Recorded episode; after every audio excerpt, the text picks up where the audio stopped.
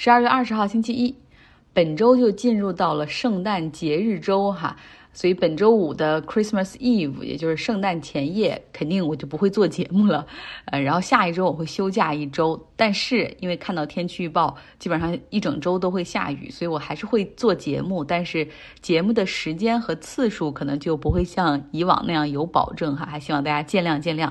但是我我会如果出去玩的话，或者有什么好吃的，我会拍照拍视频给大家看。呃，来说说新闻。Omicron 这个变异病毒已经成为笼罩在西方节日季上的一块大的阴云。英国目前每天的新增超过九万例，其中二点五万例是 Omicron。考虑到已经进入到了节日季，有很多 NHS 的医生护士进入到休假的状态，所以英国目前的检测能力是有限的，实际上的感染者可能会更多。英国呢给 COVID-19 当时定了一个五级响应，哈，目前他们已经进入到了第四级响应。卫生大臣也表示说，可能会进一步加强聚会和公共场所的一些限制和要求，因为出于保卫圣诞节的考虑，目前谁也不敢提啊封城、shut down、cancel 啊这种词儿都说都不能说。Boris Johnson 呢，他只不过建议减少那些不必要的聚会。当然了，他现在也是焦头烂额。上周我们讲过，他因为去年圣诞节的时候，在他的这个官邸啊，首相办公室的这些人搞聚会的事儿被曝光之后，他们还嘴硬哈，坚决说没聚没有。但是实际上已经出现了很大的信任危机，在保守党内部。上周疫苗的 certification 投票的时候，就一百名保守党的议员起来反对他。当然，这一百人可能自己也是那种反疫情防控的群体哈，他们认为反正就这样了，就躺平了，何必呢？还要查这个疫苗的二维码等等。既然我们是保守党，那我们就自由到底吧。所以，Boris Johnson 在上周的时候很尴尬哈，他需要借助着最恨他的工党等反对党的手，才能够去把他的这个法案通过。那在周六的时候，脱欧事务谈判大臣、内阁中的一员大将 David Frost 宣布辞职，有两点原因。他的辞职信中写道：一是，在脱欧上，觉得 Boris Johnson 啊，目前和欧盟谈判的过程中拖泥带水、磨磨唧唧啊。既然 Brexit 已经彻底的搞定了、锁定了，对吧？我们还害怕什么呢？就关系闹僵一点儿，或者是撕毁之前的协议又怎么样呢？啊，第二点，他给出的理由就是他非常反对 Boris Johnson 目前对于英国疫情的管控，事已如此就应该彻底放开，我们应该学着如何和病毒共存。然后这个 David Frost 还写到说，Boris Johnson 在今年夏天的时候做了勇敢的决定，哈，把大门打开，一切放开，哪儿都不需要戴口罩。可是现在他又开倒车。这个 David Frost 如果他当了英国首相的话，也是个狠角色，哈，会让人觉得可怕。他在保守党内也很受欢迎，他辞职的这个决定，哈，不排除他是希望在保守党内和 Boris Johnson 一较高下。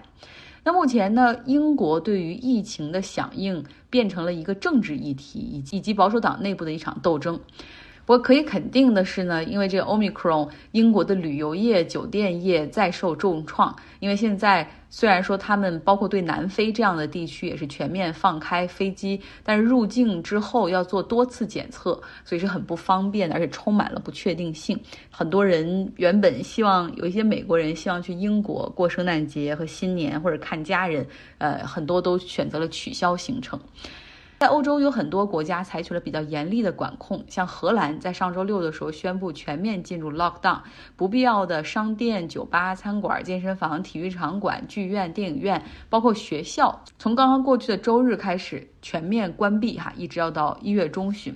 丹麦选择关闭了剧院、游乐园等娱乐场所。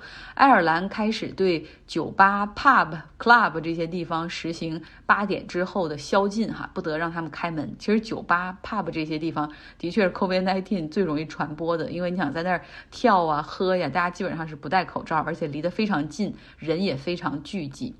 法国目前。来到法国，它目前每天新增五万例，政府估计大概百分之十都是 Omicron。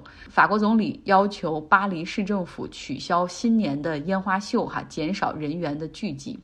在美国这边看到有一些民主党的参议员，有的也感染了这个疫情哈，就包括伊丽莎白·沃伦，像国务卿布林肯，他前段时间出行啊去海外访问，他飞机上的两个随行人员也出现感染，但目前他好像还好。像美国那个周六夜现场，从上周六开始，他们就不允许啊放观众进棚了，所以就是那个表演的过程中没有了观众，也就没有了那个笑声。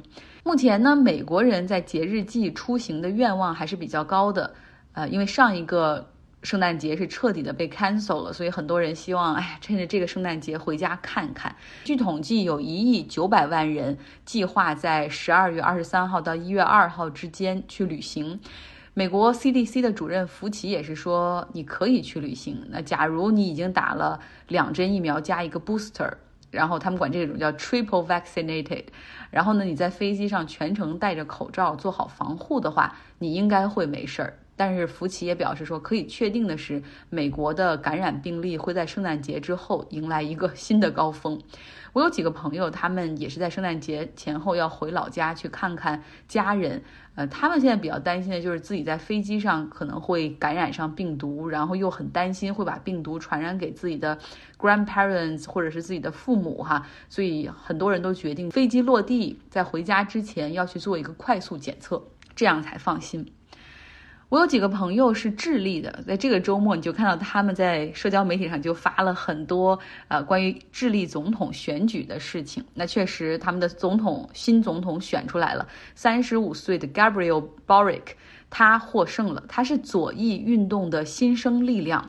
啊，今年只有三十五岁，他主张给富人加税，强调社会的公平和正义，要改革养老金体制，要给女性更多权利，然后 LGBT 群体也要公平对待，而且还强调说要响应和对抗气候变化。这一次智利的总统选举可谓是历史上最左倾和最右倾的两个候选人的 PK。像 Boric，他击败的是五十五岁的律师卡斯特。那个后者哈，就是一个排外，主张打击移民、打击犯罪啊，因为他认为移民等于犯罪哈。然后他主张小政府、低税收，要精简政府的开支、精简政府的部门啊，取消那些没必要的阻碍投资和就业的法规。米尔顿·弗里德曼他们那一套。智利的大选和法国一样是两轮制，在第一轮呢，这两个人相当于是在七个候选人中脱颖而出，进入到第二轮 PK，能够把这两个人选到第二轮里面，足以说明目前智利国内哈那种民众之间的对立情绪。你能看到年轻人和年纪大的人之间有很大的鸿沟，呃，城市像首都地区啊，大城市的人和偏远地区之间的人的鸿沟，受过教育的以及没怎么受教育的人之间的那种认知的差。意，最终呢，Boric 他是以百分之五十五的选票胜出。智利的总统任期是四年，有一点和韩国有点像，就是因为他们都经历过军政府，担心哈有一个人掌握大权在手太久会造成独裁等等。他们的规定是总统不可以连续参选，就是总统是不可以连任的。那 Boric 呢，他在议会中的支持者是一些左翼的党派，也包括智利的共产党。Boric 他作为总统哈，将在明年的三月十一号就职上任。好，今天节目的后半段给大家增添一点节日的气氛。生活在美国首都华盛顿 D.C. 附近的雨婷要给我们讲一讲美国圣诞节的一个有趣的传统，叫白色大象礼物交换 （White Elephant）。我是在美剧《办公室》就 Office 里面去看到过有一期他们这个圣诞节怎么去抢礼物哈，需要技巧和运气才能得到想要的礼物。我们来听听雨婷的讲述。今年我第一次在美国参加了圣诞礼物交换的活动，White Elephant Gift Exchange，白色大象礼物交换是在我们部门内部举办的。白色大象的由来是以前暹罗国王，也就是今天的泰国国王。如果不喜欢某个人，就会送他一头白色大象。由于白色大象非常的稀有，所以这个人就要花掉一大笔钱来照顾这只大象，最终导致破产。由此，白色大象一般是指无用的东西。渐渐，这个故事就演变成了一个办公室同事和朋友之间非常流行的礼物交换的美国文化。其核心宗旨及策略是想办法把自己不喜欢的礼物。推给别人，并偷来自己中意的礼物。它的规则便是很多，但万变不离其宗。以我参加的这次为例，我们共有十四个人参与。首先，每个人带一个包装好的神秘礼物来交换，礼物要男女皆宜，价位在二十五美元左右。游戏开始前，所有人通过抽签的方式决定选礼物的顺序。接着就是大家期待的拆礼物、抢礼物的环节。